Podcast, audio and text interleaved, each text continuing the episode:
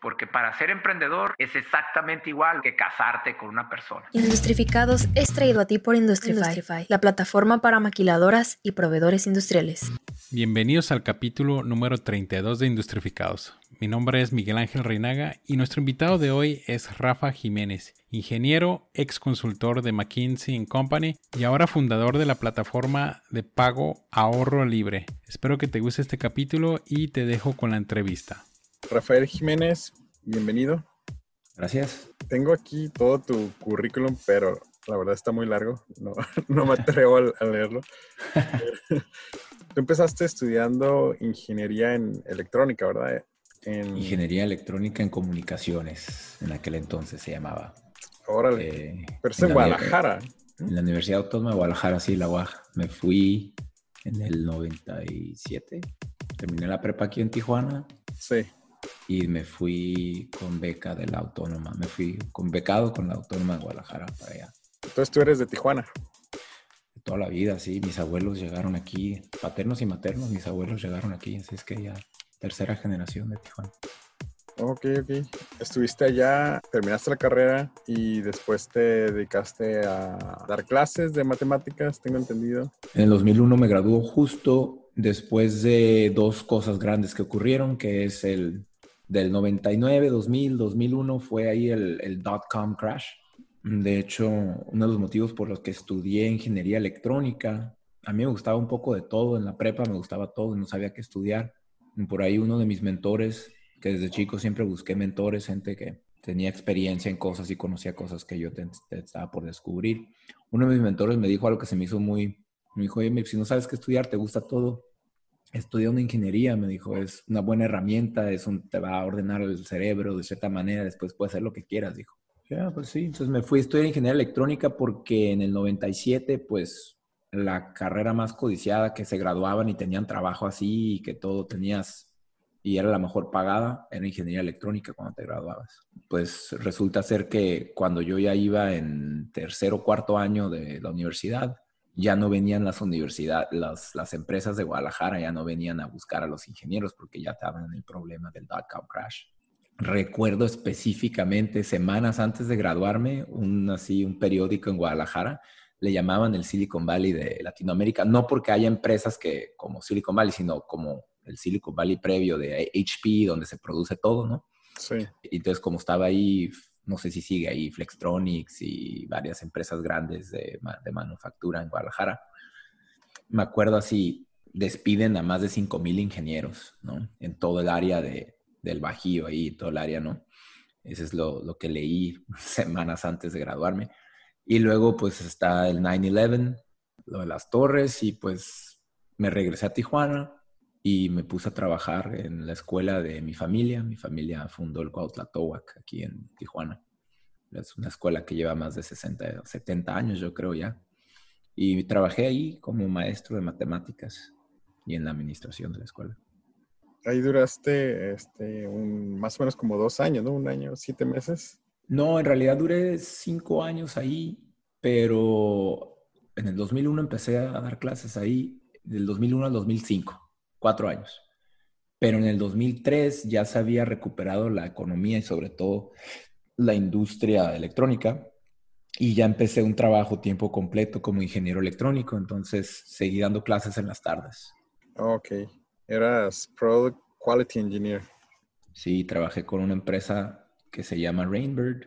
Curioso es la historia de Rainbird porque el emprendedor que fundó Rainbird se apellida La Fetra y La Fetra era, supongo, una persona de descendencia italiana que vivía afuera de Pasadena, California, en un pueblito que se llama, fact check me aquí, eh, porque no estoy seguro, Azusa o Glendora. Y vivía ahí, y esto también haber sido en los años 30 o 40, no sé. La historia es muy este, opaca porque es una empresa privada, no, no es pública la empresa. Y es muy grande la empresa, tiene mucho, mucho dinero, pero sigue siendo privada. Entonces, la Fetra sale de su casa y voltea a ver el patio de su, de su, de su, ¿cómo se llama? De su vecino y ve algo que está haciendo. y dice, oye, ¿qué es eso? Y le dice, pues mira, inventé esta cosa, le dijo su, su vecino, y es para no tener que regar mi pasto. Lo hace solito. y la FETRA le dijo, te compro la idea. Le compró la idea, lo patentó y fundó un imperio y se llama el imperio Rainbird. Entonces, Rainbird es la empresa que tiene el patente, la patente original del aspersor, del Sprinter. Entonces, Rainbird, el headquarters está en, en Pasadena pero aquí tienen, en Tijuana, tienen su planta maquiladora de los controladores de los sistemas de irrigación. todos los controladores del mundo, por lo menos en el 2003, cuando empecé a trabajar ahí, todos los controladores de irrigación, o sea, todos los campos de golf, todos los, todo lo que veas tú que es pasto bonito, que no debe de existir el pasto perfecto, pues son sistemas de Rainbird o de uno de sus competidores, que obviamente ya tiene competidores pues todos los controladores de irrigación se, se diseñan en San Diego y se ensamblan en Tijuana. Y empecé a trabajar con ellos en 2003. Estuve dos años trabajando con ellos del 2003 al 2005. ¿Y, por qué no seguiste en, la ingeniería? Esa es una pregunta muy interesante. ¿Sabes qué me pasó? Yo en realidad, desde que entré a Rainbird, como a los dos, tres meses ya no estaba haciendo nada de ingeniería electrónica así aplicada porque resulta ser que mi pasión y bueno, y también mis habilidades, siempre me ha gustado mucho los idiomas y empecé a funcionar más como un puente de comunicación y de coordinación entre la ingeniería de diseño que estaba en San Diego y eran puros americanos y la ingeniería de manufactura que estaba en Tijuana y casi éramos puros mexicanos. Entonces yo ya no tenía las manos directo en, los PCBs de, de los controladores sino más bien estaba tratando de asegurar que había una mejor coordinación y entendimiento entre ambos equipos. Entonces me empecé a meter en muchos temas de negocio, porque el equipo de ingeniería mexicano de aquí local decía, oye, es que necesitamos hacerle este cambio al controlador para poderlo manufacturar más rápido o más barato. Pero la, ingeniería de diseño decía, eh, no, pues va a costar mucho rediseñarlo. Y luego llegaban los product managers de campo que venían de hablar con... El... De hecho, me empezaron a mí a mandar a los campos de golf más famosos del mundo para hablar con los, con los clientes que tenían sistemas de millones de dólares para tratar de entender cuál es el problema y ayudarles a, a traducir eso a nuevos features. Entonces me empecé a meter mucho en esos temas ya de customer support, de key accounts, ¿no? De los problemas que tenían y tratar de traducirlo a, mejoras que me di cuenta que necesitaba yo aprender el business case de la decisión. O sea, muchas veces es claro desde un punto de vista ingenieril que se tiene que mejorar un producto, pero no se hace porque no hay un, caso de negocio que, lo, que lo justifique. Y yo no entendía como ingeniero a mis 24 años, 25 años, no entendía por qué, si era tan obvio que se tenía que hacer un cambio, por qué no se hacía. Y estaba yo en las reuniones con la FETRA y los dueños y todo, porque a mí me preguntaban y era casi el único que podía como que explicar la situación que está ocurriendo en la manufactura y en el diseño y todo. Entonces a mí me preguntaban y yo les trataba de decir con todo fervor y pasión, es que hay que hacerlo, mira, por esto, por lo otro. Y decían, ah, ok. Y luego se ponían a hablar entre ellos, yo en la reunión y estaban diciendo, de repente pues, se ponían a decir, no, pues es que el ROI de esto y ya revisamos los, free cash flows y el NPV y no sé qué, entonces no lo vamos a hacer. Lo vamos a esperar hasta que haya un milestone de no sé qué. Y yo no entendía nada. Mm. Entonces dije, pues número uno, dije, pues para entender eso que necesito, pues se llama un MBA Masters in Business Administration, ¿no?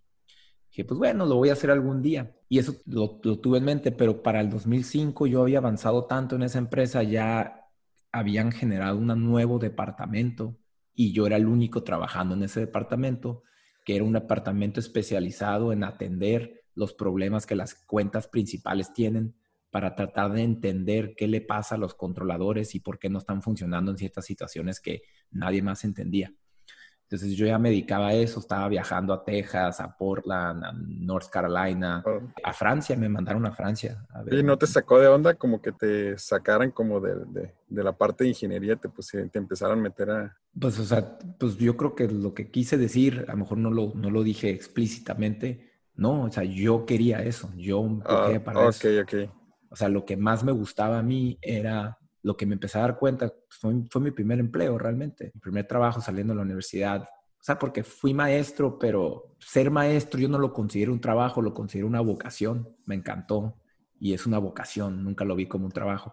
Mi primer trabajo de llegar a cierta hora, salir a cierta hora, y ahí me di cuenta y ya lo había vivido como maestro que me gusta mucho más el contacto humano y tratar de solucionar los problemas con la gente y menos con Excel y con, o bueno, con en este caso los paquetes de diseño que tenía de integrados que hacía en aquel entonces, circuitos integrados y rediseño y todo eso. MATLAB, ¿no? Me gustaba mucho más, entonces yo fui el que empujé para eso, ¿no? Entonces yo ya estaba, creo que el último viaje que hice fue en el 2005, fue a Francia para ir a hablar con uno de los proveedores que manufacturaban un tipo de controlador allá, uno chiquito, que no necesita conexión de, de AC, que se puede todo con batería. Y ese controlador es como, es más mecánico y lo pones en, ¿sabes en dónde? Que hay muchos rond-point, se llaman las, las glorietas en Francia. Hay muchas glorietas. De hecho, el concepto de las glorietas viene de Francia. La glorieta más famosa del mundo, pues es el, el Arc de Triomphe. ¿Cómo se llama? Arco del, arco del el, arco, triunfo. el arco del triunfo, sí. Así es. Sin albur, ¿no? este, es el arco del triunfo.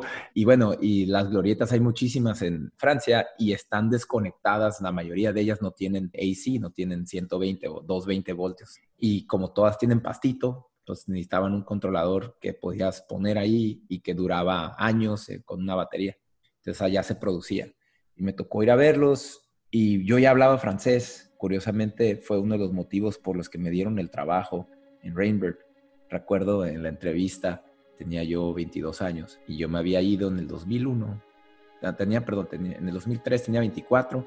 Cuando empecé, en el 2001 me fui un verano a Francia a aprender francés por gusto, porque siempre me gustaba el idioma. Y, entonces me fui y regresé ya hablando fluidamente encontré que tenía una habilidad para los idiomas, porque pues, en tres meses aprendí lo que otros aprenden en dos, tres años. Eso me dijeron mis maestros allá. ¿no? Hice el examen, lo que el equivalente del francés se llama del TOEFL, el, el, equivalente del TOEFL en inglés se llama DELF. Yo ya pasé el examen y ya tenía mi certificado y me regresé. Y pues curiosamente, cuando yo mando mi currículum en el 2000, pues desde el 2001 al 2003 yo mandaba mi currículum a todo, todos lados, pero nadie estaba contratando ingenieros electrónicos. Era una crisis. Es como decir que en el 2008 eres banquero y quieres que te contrate un banco eh, en la crisis de 2008. Entonces, para el 2003 voy a la entrevista en Rainbird. Mi jefe, que me, fue el último, en, el único en, en entrevistarme fue el que terminó siendo mi jefe. Estaba viendo mi currículum y decía, ¿no? Pues español, lengua materna, inglés, 100% fluido, ¿no? Y le puse francés, 90%, eh, y le puse ahí el, la calificación del DELF. Y luego vio en mi historial de educación que puse los tres meses de curso que hice en una, en una escuela en Francia de idioma. Me dijo, ¿te fuiste tres meses a Francia?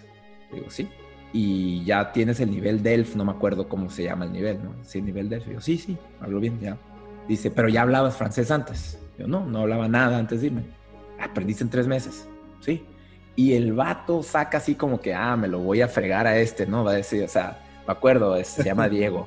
Y Diego de repente me empieza a hablar en francés.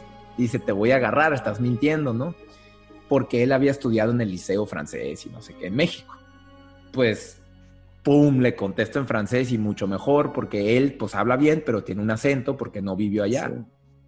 Y dice, en ese momento paró la, paró la, la entrevista y me lleva a, a, recursos humanos, me baja a recursos humanos y me dice, contrátenlo ahorita, firmen ahorita.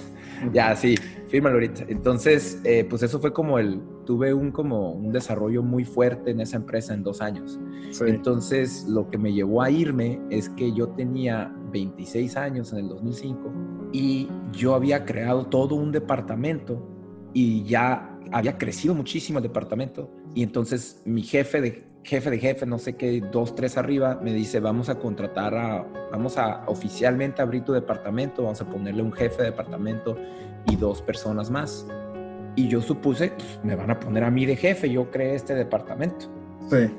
Ah, no, pues tenemos que contratar a alguien. Entonces yo tuve que entrevistar a gente para que fuera mi jefe en el departamento. Gente con experiencia y les dije, y les alegué, y les dije, ¿por qué no? Si yo lo creé, yo soy el que hice todo eso porque no tienes un MBA, Rafa. Tienes que tener un MBA para ser jefe del departamento. Entonces le dije, ¿sabes qué? Pues entonces muchas gracias. Les di la mano, me voy, me voy a hacer mi MBA. Y por eso me fui en el 2006. En el 2005 me fui a, a Suiza a hacer por, mi MBA. ¿Y por qué esa... ¿Por qué Suiza? Digo, ¿por qué no, este, no sé, Los Ángeles o Estados Unidos? pues son varias cosas que se conectaron, pero que curiosamente como estamos hablando en, modalidad de podcast y ya, ya hemos hablado de varias cosas, pues ya, ya te lo puedo ir conectando. Me fui a Francia, ¿te acuerdas? En el, 2000, en el 2002 me fui por gusto, ¿sí? A aprender francés. Me encantó el francés. O sea, me encantó. Yo creo que no porque era francés, sino porque es la primera vez que tuve que aprender un idioma. Yo crecí bilingüe con el español y el inglés. Aquí en Tijuana siempre hablaba los dos. Entonces nunca tuve que hacer un esfuerzo para aprender inglés. Y cuando llego a Francia, pues sí fue un esfuerzo muy grande siempre me había gustado el idioma cuando escuchaba canciones o películas. Entonces me dio muchísimo gusto el poder, el esfuerzo que me tomó y luego sentir que ya lo hablaba y poder hablar con todo el mundo. Viajé backpacking por toda Europa, pero la gran mayoría en Francia y pues conocí mucha gente y fue increíble. Y en el 2002 que me regreso, después de esos seis meses que estuve, tres estudiando y tres viajando, yo me prometí en el avión que iba a regresar a hacer una maestría en Francia no sabía qué maestría. Según yo iba a hacer una maestría de ingeniería. Dije, no, pues un día regresaré a hacer una maestría aquí porque me gustó mucho el idioma y la cultura. Y eso se me quedó en la mente. Y cuando ya decidí que iba a hacer un MBA, antes de irme de mi curso, estudié en Tours, se llama. Tours, Tours se escribe. Es una ciudad en medio de Francia. Yo creo que yo siempre siempre he sido muy estratégico en mi vida, ¿no? Siempre he pensado en por qué hacer algo. Entonces me fui en medio de Francia a un lugarcito chiquito, no me fui a París a estudiar, porque resulta ser que leyendo en el internet dicen que es el mejor lugar para aprender francés, en el corazón de Francia, en el medio, que porque no hay acento. Ya que aprendí, sí es cierto, ¿eh? el acento del sur y el acento del norte, los acentos de los distintos grupos socioeconómicos que encuentras en, en París son muy, muy distintos al francés clásico original. Y entonces este, me fui a Tours por eso y ahí estudié. Cuando termino el curso allí, mi maestra me dice, oye Rafa, pues en tres meses lograste lo de dos años, del currículum de dos años. Entonces ya hablas francés. Dice, toma el examen, el DELF. Le dije, ¿para qué voy a tomar el DELF? O sea, no, no me importa, no, no quiero entrar a una universidad, nomás vine por gusto ya lo logré. Dice, tómalo ahorita que lo tienes fresco, ahorita lo vas a pasar, ¿sí? Y de por vida tienes el certificado, no sabes para qué te va a servir. Costaba 500 euros el examen, yo no tenía lana, me había gastado toda mi lana en el viaje este y en el curso y todo. Hasta pedí prestado, vendí mi carro, todo para irme. Entonces le dije, pues no tengo con qué. Me dijo, yo te presto el dinero. O sea, así, la maestra. Ya le dije, bueno, no, o sea, como insistió tanto, le dije, no, pues llamé a mis papás, pedí que prestado dinero y va y lo hice. Y ahí lo dejé arrumbado el, certificado. Y justo en el 2005, cuando ya decidí que quería hacer un MBA y ya sabía que lo quería hacer en, en un lugar donde hablaran francés, porque quería hacer mi maestría, mi papá me enseñó un periódico, el mexicano, no sé aquí, aquí en Tijuana, y me dice, mira esta nota. Y decía, así la nota decía, eh, mexicanos desperdician becas en Francia. Resulta ser que la Secretaría de Relaciones Exteriores, yo ya me puse a investigar, la Secretaría de Relaciones Exteriores ofrece becas para, en aquel entonces, en el 2005 que investigué, para ciento veintitantos países, creo. Sí. A través de la Secretaría de Relaciones Exteriores, tú puedes solicitar estas becas porque hay relación de gobierno entre gobierno. Entonces, por ejemplo, México le regala, haz de cuenta, 10 becas al año a Francia para que vengan gente de Francia a estudiar. Lo que vienen aquí a hacer doctorados es de arqueología y todo este tema, ¿no? Entonces vienen a estudiar, ah, vienen a estudiar. No me hubiera imaginado. Ajá, vienen a estudiar y hacer sus doctorados aquí. Entonces México les paga, ¿sí? Eh, estancia, comida, todo, para que vengan a hacer su doctorado de arqueología. La gente de todo el mundo, no nomás de Francia. Entonces la Secretaría de Relaciones Exteriores tiene la relación con Francia y le dice cinco becas para Francia, tantas becas para Estados Unidos, tantas becas para eh, UK, etcétera, ¿no? Y entonces Francia le regala becas a cinco mexicanos al año. Cinco becas al año Francia le da a, México y México tiene que eh, buscar candidatos, primero, hacer un filtro aquí en México y luego proponer los candidatos a Francia. Y ya Francia escoge a quién le da la beca. Y, esta beca es a través de la, Secretaría, de Relaciones Exteriores, el filtro, ya leyendo el, leyendo el artículo y metiéndome a investigar más en Internet, resulta ser que el problema por el cual no se aprovechan las becas de Francia es que tú puedes mandar a la Secretaría de Relaciones Exteriores todas tus calificaciones de la universidad y todo, haces todo tu solicitud y te preaprueban. Te dicen, no, pues aquí hay 20 preaprobados para, para, la, para el programa. Y lo que hacen es que te mandan al DF durante un mes pagado por la DCR, las Relaciones Exteriores, te mandan al DF, te dan un curso intensivo de francés y luego te ponen el examen del DELF. Y si no pasas el DELF, no puedes acceder a la beca, no te puedes ir a Francia. Entonces, resulta ser lo que decía el artículo, que el año pasado nadie había pasado y se desperdiciaron las cinco becas en el año anterior. Es lo que decía el artículo. Y yo me acuerdo ver Delphi y dije, ¿cómo se llama el examen que hice? No te, no te sonaba. O sea, me sonaba, pero, pero dije, ¿será ese? Y me fui a buscar mi certificado así en, hace tres años había ido, había estado en Francia y lo encontré y pues era ese, yo ya tenía el, el, examen. No ocupabas presentarlo. Entonces yo ya mandé mi solicitud con todas mis calificaciones de la universidad, siempre fui nerdo, entonces pues siempre tenía las mejores calificaciones y todo lo que quieras, ¿no? Siempre me encantó estudiar y aprender. Y mandé todo, pero mandé ya el, el, DELF. Entonces ya me llegó la, no la preaprobación, ya me dijeron, ya, simplemente me dijo la Secretaría de Relaciones Exteriores, ah, bueno, y resulta ser que cuando ya investigué todas las becas, la beca eh, suiza estaba mejor. La beca de Suiza eh, tenía mucho mejor, te pagaban más, había un programa de un MBA muy famoso en, en Suiza y lo tengo que decir porque luego lo va a escuchar mi esposa. Claro, tiene que ver, en aquel entonces había conocido a mi novia de aquel entonces, ahora mi esposa, que es suiza. Y pues estar en Ginebra era más cerca de donde ella iba a estar que estar en París. Entonces eh, solicité la beca a través de la Secretaría de la, de la SRE, la solicité con Suiza. Y es el mismo tema, tenías que tener el idioma validado. Entonces mandaron mi solicitud y la Confederación Suiza aceptó y me, y me dio la beca me fui a hacer el MBA para allá. Entonces estuviste un año, ¿no? Ahí en, la maestría.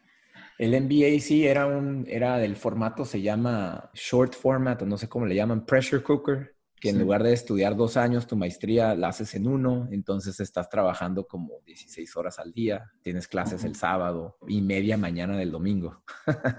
entonces, este, es una locura, pero sí, terminé mi MBA en un año. Luego terminas ahí y te vas a McKinsey, ¿no? Ahí hay que aclarar, McKinsey se llama. Lo que oh, pasa es que, no, no, no, lo que pasa es que yo no conocía que existía ese, esa empresa, ni conocía que existía esa industria de la consultoría, Strategic Management Consulting. Resulta ser que hay tres empresas en el mundo que se llaman The Big Three, así como están los Big Five, se llamaban The Big Five, que son las auditoras, entre KPMG, Deloitte.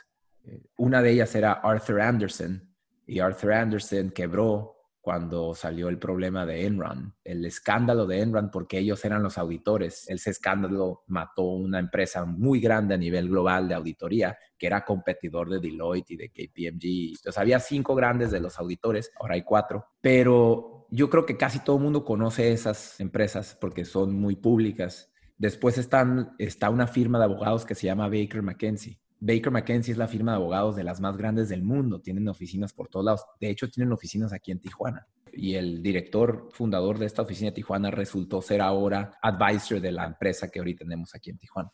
Pero bueno, casi nadie sabe que existen tres empresas que se llaman The Big Three, que es Strategic Management Consulting. Esas empresas operan tras bambalinas. Son las empresas que le enseñan al Fortune 500 cómo hacer mejor negocio, ganar más dinero, cómo crecer y cómo tomar decisiones estratégicas para que en 5 o 10 años sigan siendo las empresas más grandes del mundo. Y la original que empezó toda esa industria, que se llama Management Consulting, esa industria la empezó McKinsey Company, se llama. La empezó una persona que se apellidaba McKinsey hace más de 80 años. Y la empezó en Boston. ¿Sí? Su empresa empezó en Boston, luego ya se mudó a Nueva York y todo, pero daba consultoría estratégica a empresas. Y ahí mismo en Boston, algunos de los que empezaron crearon su propia firma que se llama Boston Consulting Group. Entonces, los tres grandes ahorita del mundo de consultoría es McKinsey Company número uno, BCG, Boston Consulting Group número dos, y Bain Company o Bain Consulting. Estas tres consultoras, entre esas tres se reparten todos los proyectos grandes de consultoría de las empresas más grandes, de los gobiernos y todo. Y yo me enteré de esta industria cuando hice el MBA. Entonces hago el MBA y no sabía qué quería hacer después. No sabía si me quería meter a la industria de banca, a la farmacéutica, a los químicos, ¿sí? y no sabía en dónde quería vivir, porque me había encantado vivir en Suiza y todo, y pues me puedo ir a donde sea. Entonces decidí meterme a consultoría porque viajas mucho y trabajas en todas las industrias. Y pues le tiré a la número uno y dije, si no pega, me voy a BCG. Y pues mandé mi solicitud y me entrevistaron y quedé en McKinsey, entonces ya me quedé ahí y ahí prácticamente ya estás aplicando cosas en Rainbird, ¿no? Habías visto que era la parte como de relaciones públicas, de manejar como que ya los términos que aprendiste en el MBA. ¿Te fue como que fácil o, llevaste como que una mentoría cuando empezaste a trabajar? Te voy a decir la verdad. Yo creo que a cualquiera le pasa. Yo no juego béisbol, pero juego básquetbol. Jugué mucho básquetbol. Imagínate que tú jugaste en el Little League y eras muy bueno. Y eso hizo que te vea un scout, que debe pasar en el fútbol, ¿no?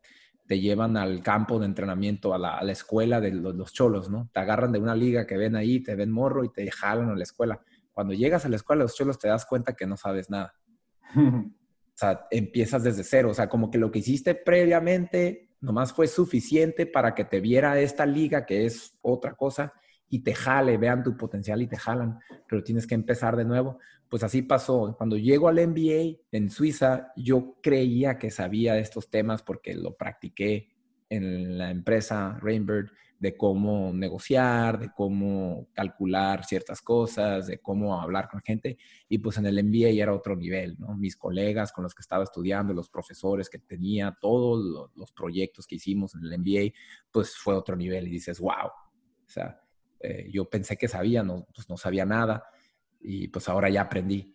Y cuando me gradué del MBA y entro a McKinsey, pues lo mismo pasa otra vez. McKinsey pues es el nivel más alto de management consulting, de administración, pues realmente que hay en el mundo. De ahí salen todos los CEOs de las grandes empresas.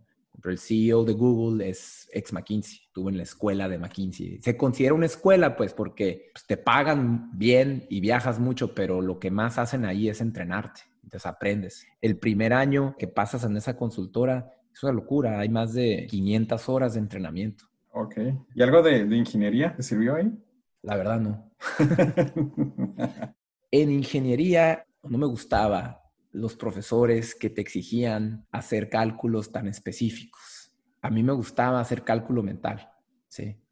Ahora, es cierto que eventualmente necesitas para crear un circuito integrado cálculos específicos, pero para cálculos específicos pues tenías MATLAB. A mí me gustaba siempre como imaginarme el, resultado que iba a salir, no, pues más o menos va a salir treinta y tantos y ya salía 35.43, 423 y dije, ah, pues entonces están bien mis cálculos porque ya había hecho el cálculo mental de más o menos bien. Entonces, como había practicado tanto el cálculo mental, eso fue una de las claves que logró que me contratara McKinsey. McKinsey, otra peculiaridad que tiene es que se considera la entrevista de trabajo más difícil del mundo. Yo no sé ni cómo lo hice para pasar. Ese día yo creo que me había sacado la lotería, pero, pero sí es muy difícil y parte de lo que piden es, es que puedas hacer cálculos mentales así. Y ya después trabajé seis años ahí y ya me di cuenta. ¿Por qué? Porque, bueno, los proyectos que me tocó hacer, pues fueron con presidentes de países, directores de las empresas más grandes del mundo, CEOs, chairmen of the board, CFOs, ¿sí? Yo tenía, pues que tenía 27, 28, 30 años y estaba hablando con gente de 55 años que llevaban 20 años de experiencia y tenías que poder calcular y contestar más rápido que lo que ellos sacaban la calculadora, ¿no? Entonces te respetaban mucho más si podías avanzar a su velocidad o más rápido. Entonces, pues esa parte me sirvió muchísimo. Oye, pues parece un buen trabajo. ¿Por qué no te quedaste ahí? Es, es muy interesante el modelo de negocio de, de, las, las tres consultoras funcionan muy parecido. Y curiosamente te das cuenta el por qué, ¿no? Es como que cuando la gente me pregunta qué hacía mi carrera profesional, normalmente digo, pues era consultor pero nadie sabe lo que quiere decir eso, ¿no? pero ¿qué hacías? Bueno, pues le ayudo a empresas a, a, mejorar su estrategia y su implementación y ganar más dinero, bajar costos, todo lo que quieras. Y algunos me preguntan en dónde trabajaste, cómo se llama la empresa. Pues ya, la, nadie la conoce, entonces digo, pues McKinsey, y todo el mundo piensa que escucha Baker McKenzie. Y todo el mundo piensa que, ah, pues es abogado, Rafa. Este, es curioso porque justamente James O. McKinsey modela todo el modelo de negocio de su empresa que la fundó en los 20 o 30 de hecho, lo copia de un bufete de abogados. Entonces, él no le llama users, le llama clients. Y al proyecto no le llama proyecto, le llama engagement. Así le llaman los abogados a los proyectos, es un engagement. Entonces, el modelo de negocio que tiene McKinsey también es como un partnership de un law firm. son socios de abogados de una firma de abogados. Entonces, en McKinsey tienes que, hay algo que se llama upper out. Upper out es que ellos dicen que tienes que siempre estar subiendo en la empresa. Si no estás subiendo, te tienes que ir. Entonces, yo llevaba seis años y ya estaba yo en la antesala de ser un socio junior, partner junior. Tengo muchos amigos en, la empresa y a todos mis amigos que me encantaba, o sea, que me caían súper bien, que yo veía como, ¿cómo se dice? Role model, como, como un modelo a seguir, ¿sí? en el momento que entraron a esa presión de, convertirse en socios, se convertían en personas que ya no me caían bien. La manera en que operan, pues ya era otra. Y entonces yo decidí en ese momento que no quería ser socio. Y si decides que no quieres ser socio, pues puedes pasar un año más o dos en el rol que yo estaba, que era senior manager. Yo era senior manager. Puedes pasar uno o dos años más, pero ya no te puedes quedar más, porque si no avanzas te tienes que ir. Entonces, pues le dije a los socios que manejaban mi caso, de la oficina de Ginebra, de Suiza. Pues, ¿sabes qué? Pues como no quiero ser socio, pues yo creo que mejor me voy. Trataron de convencerme de quedarme un rato más, a ver, pero pues a final de cuentas yo sabía la realidad, o sea, ¿para qué me espero a que me digan que me tengo que ir? Mejor me voy ahorita, aunado con el hecho que ya me había picado, eh, como dicen, el entrepreneur bug yo aprendí viajando no sé cuántos, treinta y tantos países, ayudándole a las empresas más grandes del mundo, a los gobiernos, a solucionar problemas, a crear negocios. Me especialicé dentro de la consultoría en desarrollo de nuevos negocios, nuevos productos y nuevos mercados. ¿sí? Entonces yo ya tenía como todo ese conocimiento de cómo desarrollar empresas y dije, oye, pues si lo que sé hacer pagaban las empresas una locura por mi consultoría a McKinsey. Le pagaban, haz de cuenta, 8 mil euros al día por un día de mi trabajo. Yo no recibía gran parte de eso, pero, pero bueno, eh, yo era asalariado, pues, ¿no? Entonces dije, oye, pues entonces, si las empresas pagan tanto y lo que yo les ayudo, yo les ayudo en un proyecto de tres meses, yo los proyectos duraban dos, tres meses de consultoría. Y a los dos, tres años la empresa estaba, duplicaba sus ventas por lo que yo les ayudé a, a hacer oye, pues entonces, ¿por qué no puedo yo poner mi propia empresa y, seguir mis consejos? Ya me había picado ese, esas ganas de poner mi propia empresa y ya me empezaba mucho a llamar la tierra, ¿no? A llamar el suelo mexicano, a querer regresar, a hacer algo aquí para ayudar a que se desarrolle la economía local y que, y que las cosas mejoren en México. Digo, ahorro libre no salió de la nada, ¿no? No, no, claro que no. Yo soy la idea de que nada sale de la nada. Este, no, no, pues son varias cosas que se conectaron. En el 2010 yo todavía estaba en consultoría y ya sabía que me quería ir. Eh, llevaba cuatro años. La carrera promedio en la empresa de McKinsey es un año y medio. La gente no aguanta el ritmo. Es un ritmo fuertísimo, ¿eh? O sea, trabajas 80 horas a la semana y estás viajando como loco. Tienes que ir a donde está el cliente y los proyectos son por todo el mundo pues yo me estaba aventando como 80 vuelos al año y dormía como 270 noches del año en hoteles y trabajando como loco. Aprendes muchísimo, pero pues sí este, desgasta. Desgasta. Yo llevaba cuatro años ya, más del doble de lo que una persona normalmente dura. Y ya era claro para mí que no quería ser socio. Entonces empecé en el 2010, me tomé tres meses de unpaid leave, se llama entonces te puedes ir, no te pagan y regresas. Y esos tres meses me vine a Tijuana. Primero a descansar, pero te voy a decir la neta, yo creo que descansé dos semanas y ya estaba aburrido, ¿no? Me aventé, creo que en aquel entonces ya había terminado la serie de Lost. Me aventé todo Lost, ¿no? Me perdí dos semanas. Me lo aventé todo y ya después estaba aburrido, no tenía nada que, que hacer. Y pues me faltan dos meses y medio. Entonces empecé a verme con mis amigos y todo y ellos, que ya sabían que era consultor, me decían, oye, pues ayúdame a ver qué onda con mi empresa. No les cobraba y al día de hoy no cobro por la consultoría. Realmente las cosas sencillas, ¿no? O sea, ya todos mis amigos saben que si quieren mi opinión, me llevan a comer. y durante la comida les hacía preguntas y les daba algunos tips. Y así, esos tres meses así me la pasé y me di cuenta de, wow, qué tan increíble, tanta potencial de mejorar, de incrementar ventas, de bajar costos de, en los pymes que hay, nada más en las empresas de mis amigos. Entonces dije, ¿sabes qué? Regreso en el 2011, vuelvo a tomar tres meses y esos tres meses me pongo, no sé si tú eres de aquí de Tijuana, si estabas aquí en Tijuana, si trabajaste aquí en el 2010, 11, 12, te diste cuenta de un boom que hubo de todo el mundo quería tener un startup. No, sé. había, había startup weekends, se organizaban dos, tres al año. ¿sí? Y se juntaban los programadores y los business development guys y todo el mundo con ideas y todo el fin de semana y llegó en aquel entonces algunos fondos. Angel Ventures México abrió una, una oficina aquí, y se estaba hablando de invertir y todo. se, se movía muy bien el ecosistema en aquel entonces y había mucho. Entonces en el 2011 yo me vine tres meses y ahí me metí al ecosistema a ver qué estaba pasando, a entender. Sobre todo porque en el 2010 trabajando en consultoría ya McKinsey tiene un think tank, un think tank famoso que se llama MGI, MGI, McKinsey Global Initiative. ¿Sí? Entonces ahí tienen a los PhDs, matemáticos, economistas más pesados del mundo, los tienen analizando mercados, industrias y tratando de adivinar qué va a pasar de 5 a 10 años en todos los países y en todas las industrias y todos los tech trends y todo, ¿no? Entonces los consultores de McKinsey y ahora de hecho también los exalumnos de McKinsey, se llama McKinsey Alumni, tenemos acceso prioritario a toda esa información nos llega primero, lo podemos ver, tenemos webcast, podemos hablar. Entre, y de hecho esa es la idea del club. El club de Libre es que tengamos aquí una, una idea de gente que estamos discutiendo temas muy profundos y aprendiendo de uno al otro para impulsar nuestras carreras y nuestras empresas, ¿no? Eso no lo invento, lo modelo de lo que hace McKinsey con sus exalumnos. Entonces, el MGI había publicado muy temprano, no recuerdo en qué año fue, ya después salió público general y ahorita lo puedes encontrar el artículo, pero yo lo vi muy temprano el artículo que habían calculado en el 2008, 2009, 2010, habían calculado, decían, en 10 años va a haber 6 mil millones de smartphones. En ese entonces estimaban que el 80% del crecimiento de los smartphones no iba a ser en los mercados en los mercados clásicos, iba a venir de mercados emergentes. O sea, iba a venir de China, de India, de México, de Brasil, de Rusia, ¿sí me entiendes?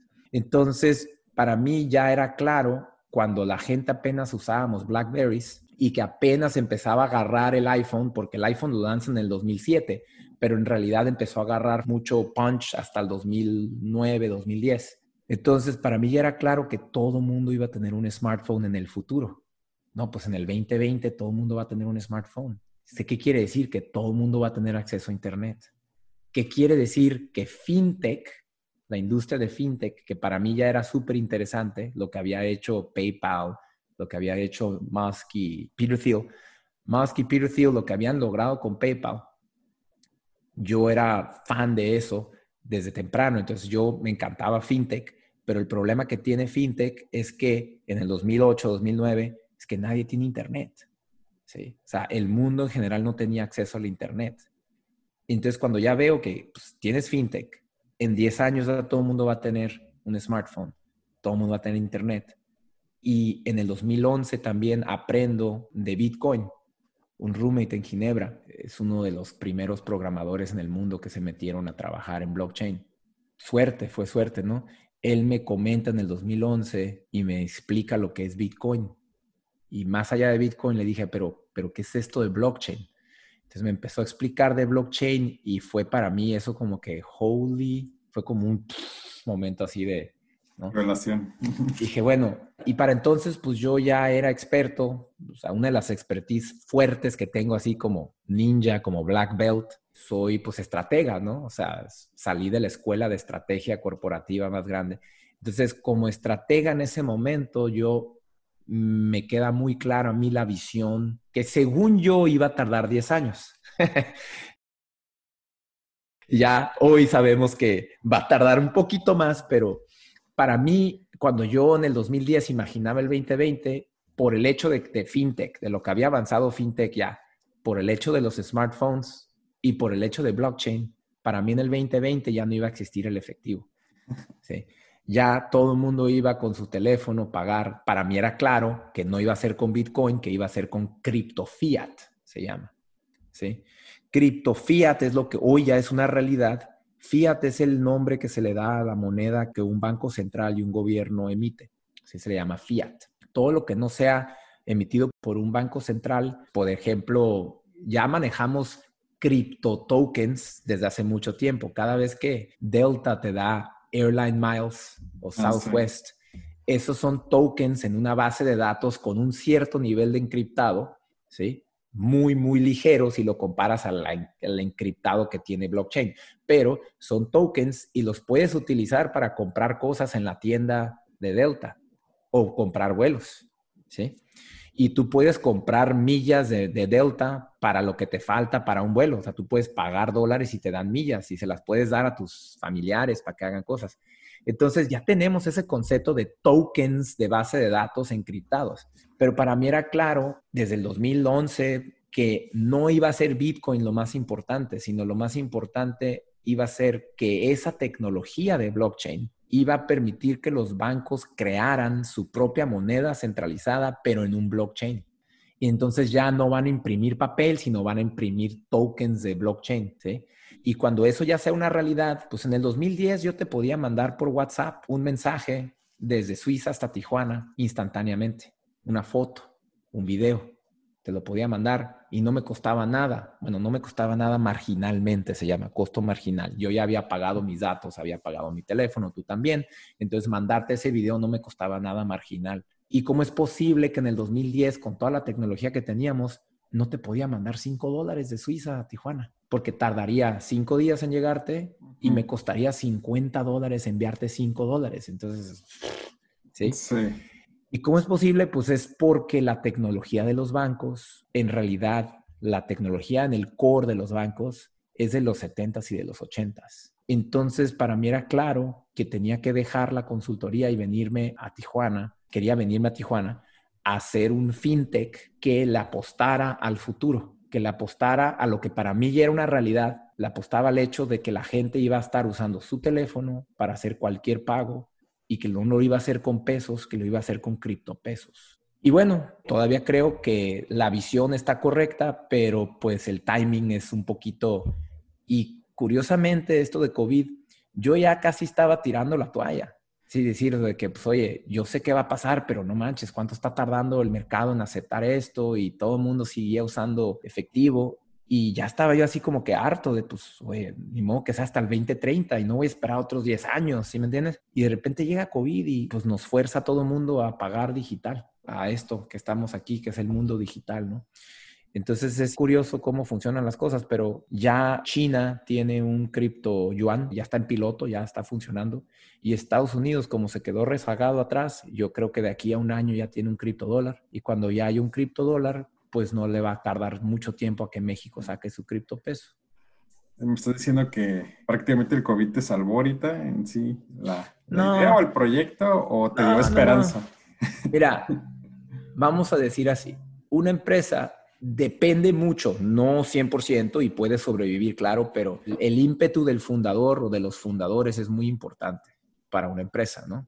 ¿Y de dónde saca un fundador de un, de un startup vamos a ver, si quieres tener un startup exitoso y tú lo fundas, tienes que dedicarle 80 a 100 horas a la semana de tu tiempo y nada más a ese proyecto. Punto. O sea, aquí en Tijuana tenemos mucho, mucho tecnología, sí. Tenemos empresas de desarrollo de, de código grandes y tenemos muchos programadores, sí. Pero lo que yo veo que está pasando en la industria de desarrollo de código en Tijuana es que estamos repitiendo lo que ya pasó hace 30, 40 años con la industria maquiladora. ¿sí?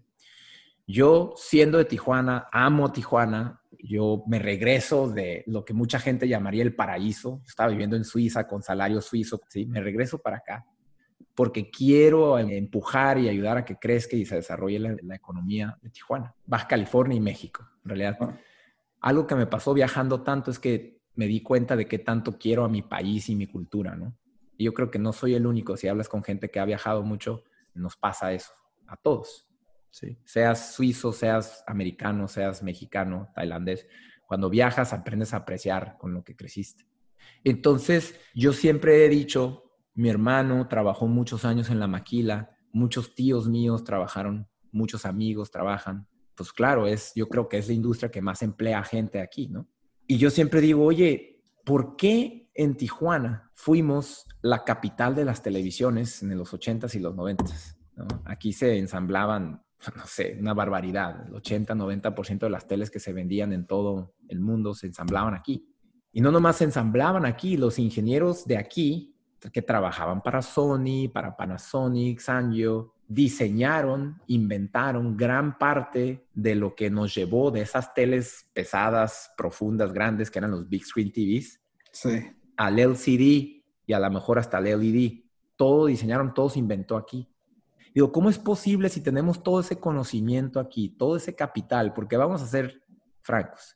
Decir que no hay dinero no es cierto. Hay familias de mucho, de mucho antaño aquí que tienen mucho dinero. Hay grandes empresarios que si no son de familia, que han creado empresas grandes. Hay empresarios que han desarrollado parques industriales para rentarles a estas maquilas y les va muy bien. Entonces, dinero hay conocimiento hay porque había miles de ingenieros que habían creado televisiones para los japoneses, para los americanos. ¿Por qué fregados no hay una sola marca de televisión mexicana? ¿Por qué no se ha creado una marca mexicana? Y queremos ver el colmo de los colmos. La televisión a color la inventó un mexicano, González Camarena. Y no tenemos una sola empresa a lo mejor, disculpa, a lo mejor alguien está escuchando esto y me va a decir, yo tengo una. Ok, si, si existe una, no se reconoce. Y si existe una marca de televisión mexicana, esa marca de televisión mexicana no le está vendiendo televisiones a los chinos, a los japoneses, a los tailandeses, que es lo que deberíamos estar haciendo. Y yo, ¿por qué creo que es esa situación? Creo porque tenemos una yo le voy a decir, no le voy a llamar enfermedad.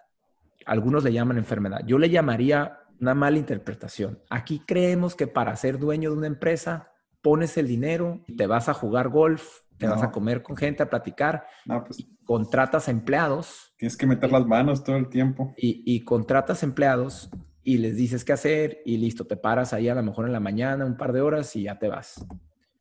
Y también creemos que haces eso en una empresa y, para ganar más dinero haces otra empresa. Entonces al rato los empresarios de aquí traemos cinco o seis empresas y no nos enfocamos en ninguna de ellas. Y la verdad no conocemos y operamos ninguna de ellas.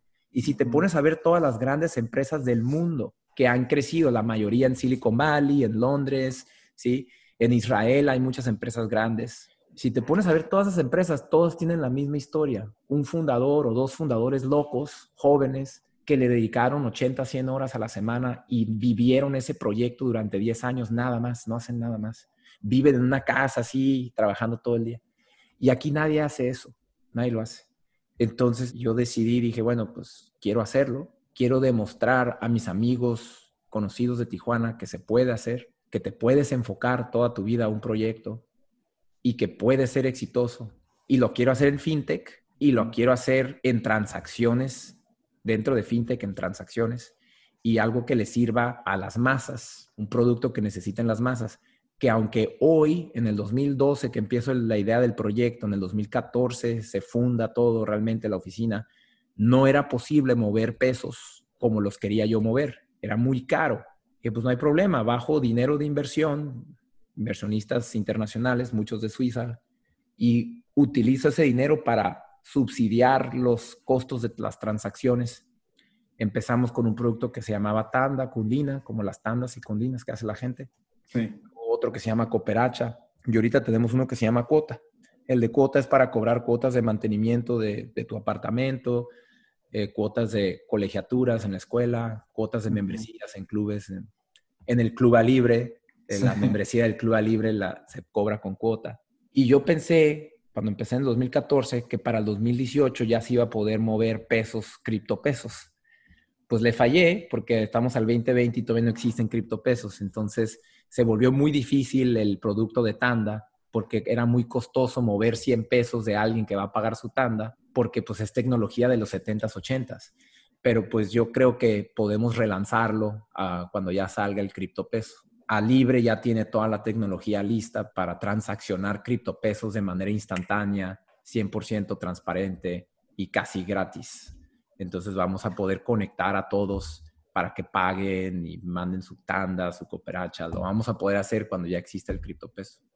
¿Y cómo te gustaría ver a tu empresa de aquí a cinco años?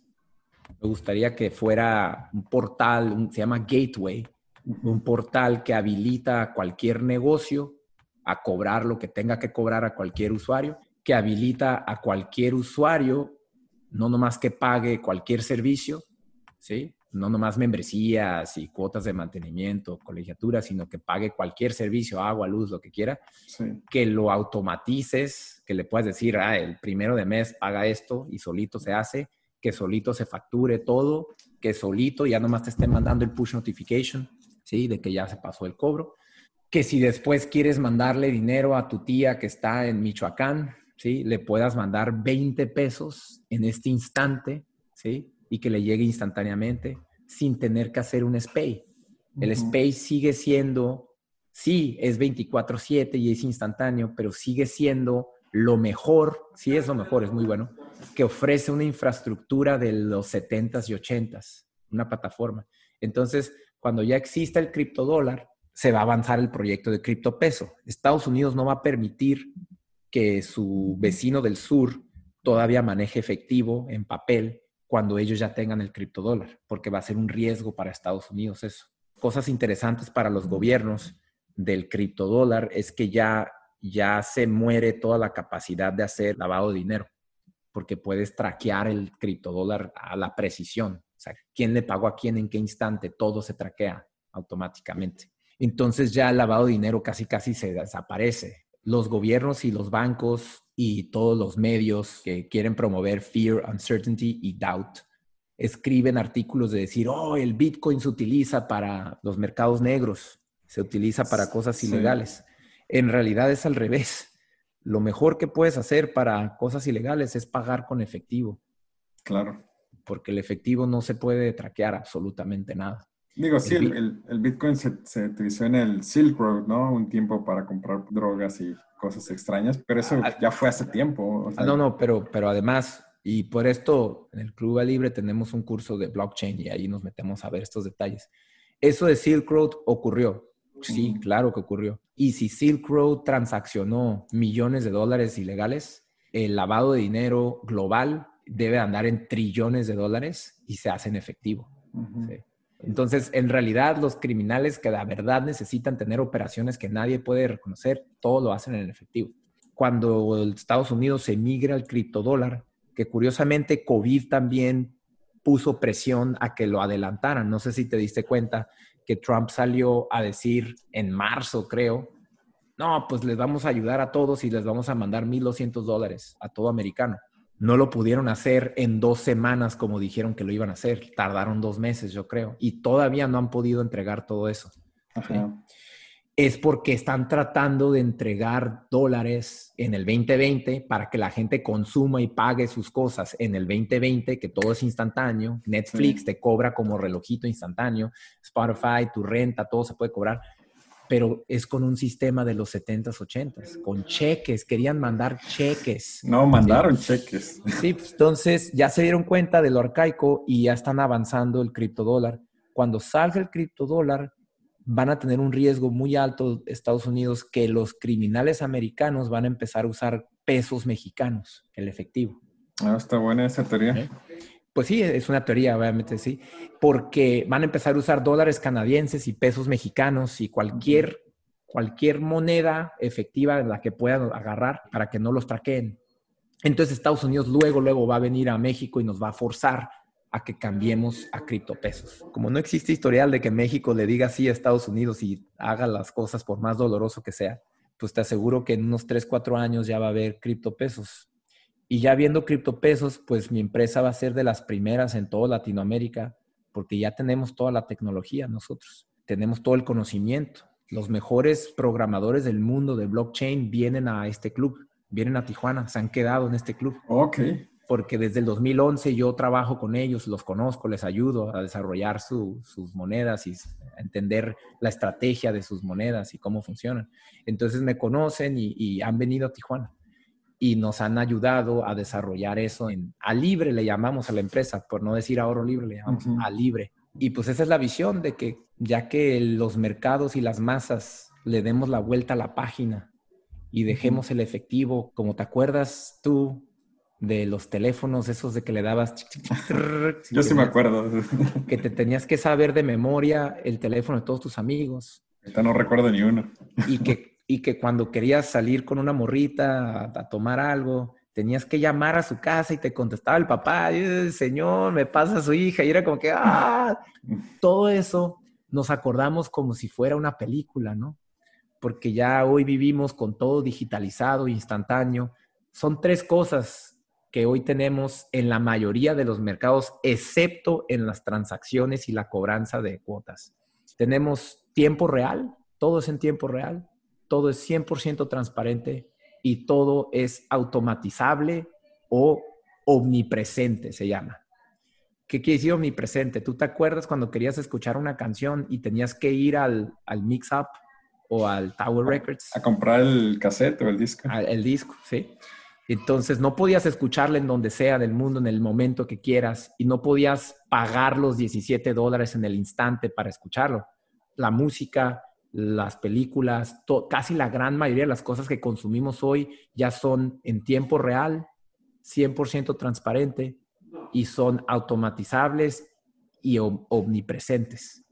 Entonces lo que no es son las transacciones de dinero, y el pago de la colegiatura de tus hijos, el pago de la membresía de los clubes, las cuotas de mantenimiento. Entonces, hoy por hoy, a Libre se enfoca eh, con el app de cuota.app, nos enfocamos en hacer eso, ¿sí? en lograr que sea tiempo real, 100% transparente, automatizable y omnipresente, la cobranza. Lo podemos hacer porque tenemos todo conectado, toda la tecnología del mundo fiat. Conectamos todos los medios de pagos existentes, sabidos y por haber en México y la mayoría de los americanos también. Pero cuesta una barbaridad eso, porque sigue siendo, estamos conectando tecnología de los 80s y los 90s. Claro, Entonces cuesta una barbaridad, pero yo creo, yo le apuesto a que de aquí a cinco años vamos a poder estar moviendo criptopesos. Y ya esto va a ser una realidad de todos y ya nadie nos vamos a acordar del efectivo y vamos a sentarnos aquí en cinco años, cinco o diez años, ¿eh? Vamos a sentarnos tú y yo y vamos a decir, ¿te acuerdas cuando tenías que ir, no sé si tengas hijos, cuando tenías que ir al banco y hacer fila para pagar la colegiatura de tus hijos? No, todavía no me toca eso, pero, pero para pagar cualquier cosa, ¿no? O ir al Oxxo a pagar. Así es. Rafa, esa es la visión. La verdad está muy interesante lo que estás haciendo y me alegra que haya alguien que, le esté apostando al blockchain, pues es la parte de seguridad, ¿no? Que te brinda la, tecnología, la confianza, un sistema descentralizado, que es muy, muy importante eso. Digo, sé que tienes ahorita el tiempo limitado, creo que ya nos pasamos un poquito más de lo que habíamos acordado. Un consejo que tengas para los emprendedores de tecnología de aquí de México. Lee mucho, investiga mucho de la gente que admiras como emprendedor. Todos tenemos gente que admiramos. Busca no más de cinco de estos. O sea, trata de encontrar a los cinco que más admiras. Y ponte a ver y leer lo que ellos escriben o lo que ellos dicen, no lo que gente escribe de ellos. Hoy en día puedes encontrar podcasts en donde, por ejemplo, yo admiro a Elon Musk, a Jeff Bezos, ¿sí? Y puedes encontrar a ellos contándote su historia, hablando. Puedes encontrar un libro, admiro mucho a Peter Thiel, cofundador de PayPal con, con Elon Musk. Él escribe un libro que se llama Zero to One. Entonces, lee y entiende cómo esas personas lograron lo que lograron y date cuenta que todos ellos tenían una pasión y sacrificaron toda su vida y se enfocaron durante los 10 años que duró el proyecto, nada más a eso. Y entonces Elon Musk dice, que being a startup founder is like chewing glass and looking into the abyss. Eso es su dicho famoso. Entonces dice, oye, pues ser un emprendedor de una startup es como masticar ¿cómo se llama? Vidrio y estar viendo al abismo, ¿no? O sea, sin saber qué va a pasar, ¿no? Entonces, cuando veas eso, reflexiona muy fuerte y di, estoy dispuesto a, darle todo lo que tengo por los próximos 10 años a este proyecto y si tu respuesta es no, busca otro proyecto, busca otra pasión, sigue buscando y por mientras sigue trabajando como empleado hasta que encuentres esa pasión que sea un contundente sí. Porque para ser emprendedor exitoso de algo nuevo, algo innovador, como un startup así, es exactamente igual que casarte con una persona. Pues pasamos a la sección de preguntas rápidas. Adelante. Las respuestas no, necesariamente tienen que ser rápidas. ¿Comida favorita?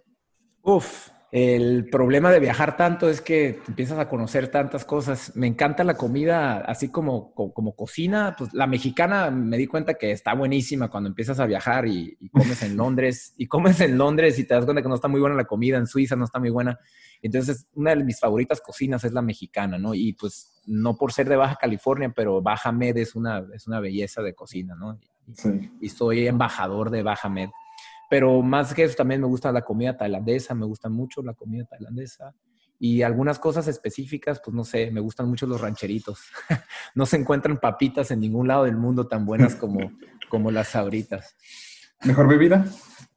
Uf, ¿por qué está tan difícil esto? Eh? Te aventaste todo el discurso de emprendimiento y todo, pero... mejor bebida, uf, no sé. Casi no tomo alcohol, fíjate. Disfruto de vez en cuando un, vinito en el valle. Me gusta mucho el Valle de Guadalupe. Ah, eh, té verde endulzado, mi esposa hace, le gusta hacer. Me gustaba mucho el Arizona Green Tea. Luego ella empezó a hacer uno casero y ya es como lo que si acaso tomo eso. mejor libro. También me la pones muy difícil, me encantan muchísimos. Pues te voy a decir el, último que he leído que me gustó mucho, yo creo, es el de Principles de Ray Dalio. Mm. Pero por, de nuevo, porque es una de las personas que respeto mucho, entonces él explica ahí su vida y cómo creó su empresa. Está muy buenísimo. El de Satya Nadella, que es el CEO de Microsoft, el actual CEO de Microsoft, Satya Nadella, se llama Hit Refresh. Y ya, ya, mencioné uno antes, el de Zero to One, de Peter Thiel en donde describe cómo fundar un PayPal y habla él precisamente de lo difícil y lo diferente que es crear un startup a poner una empresa normal. O sea, una empresa normal es una empresa, según Peter Thiel, que toma algo que existe y lo multiplica. Entonces, Mamma Mia Pizza, famoso aquí en Tijuana, tomó el modelo que había inventado Domino's en Estados Unidos y lo multiplicó y lo hizo y lo tropicalizó en Tijuana y le fue muy bien. Y fue la primera pizzería que entregaba a domicilio en 15 minutos, 20 minutos. Sí. Y le fue muy bien, pero pues no inventó eso. Claro. Inventar eso como lo hizo Domino's es una mentalidad distinta, es un approach completamente distinto, que es lo que dice Peter Thiel, es ir de cero a uno, que es muy difícil, es diferente. Ya lo que hizo Mamma Mia Pizza o cualquier otra empresa que copia, como por ejemplo Didi, Cabify y Lyft, le copian a Uber, ¿sí? Entonces ellos nomás agarran el uno y lo multiplican a mil. De uno a mil es fácil, de cero a uno es otro mundo completamente distinto. Leanse ese libro de Zero to One si quieren hacer un startup. Para hacer un startup creo que es uno de los más este, importantes a leer antes de empezar. ¿El mejor momento? ¿Cuál es el mejor momento de mi vida? Sí. Uf. Pues la verdad tengo, tengo una respuesta muy fácil ya, que es cuando nacen mis hijos, ¿no? Pero es que es la verdad, o sea, ¿no? Ya es muy fácil decir esa respuesta, creo, porque a todos los que hemos tenido ese, esa experiencia, creo que casi todo el mundo diríamos que fue el mejor momento de nuestra vida. ¿Una habilidad que tengas que pocas personas conozcan? Yo te puedo decir cuál es el lugar, el mejor lugar para sentarte en cualquier avión. Ah, ok. Te lo puedo, te lo puedo diseñar, te puedo decir exactamente y puedo llegar lo más tarde posible. Mi récord es llegar, de llegar antes de que salga un vuelo y de todos modos me alcancé a subir. Fue 22 minutos antes de que salga. Ok. Si pudieras enviarle un mensaje de WhatsApp a todos los mexicanos, ¿qué diría? La verdad, que qué difícil pones esto.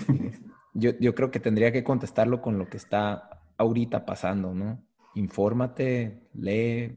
Eh, siento que en todo el mundo tenemos el problema de que leemos cosas y le hacemos caso en redes sociales a gente como yo que no sabe nada. O sea, ahorita quisiera ayudar con el tema de COVID, ¿no? Sí.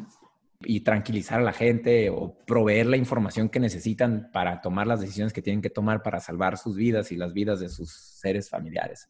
Y desgraciadamente mucha gente está diciendo cosas y es al revés, hasta puede hacer las cosas peores, ¿no? Puede hacer que te dañe más. Entonces, yo lo que diría en ese mensaje es, no leas este mensaje, no me creas a mí y les pongo el link del World Health Organization para que se vayan a leer de los expertos.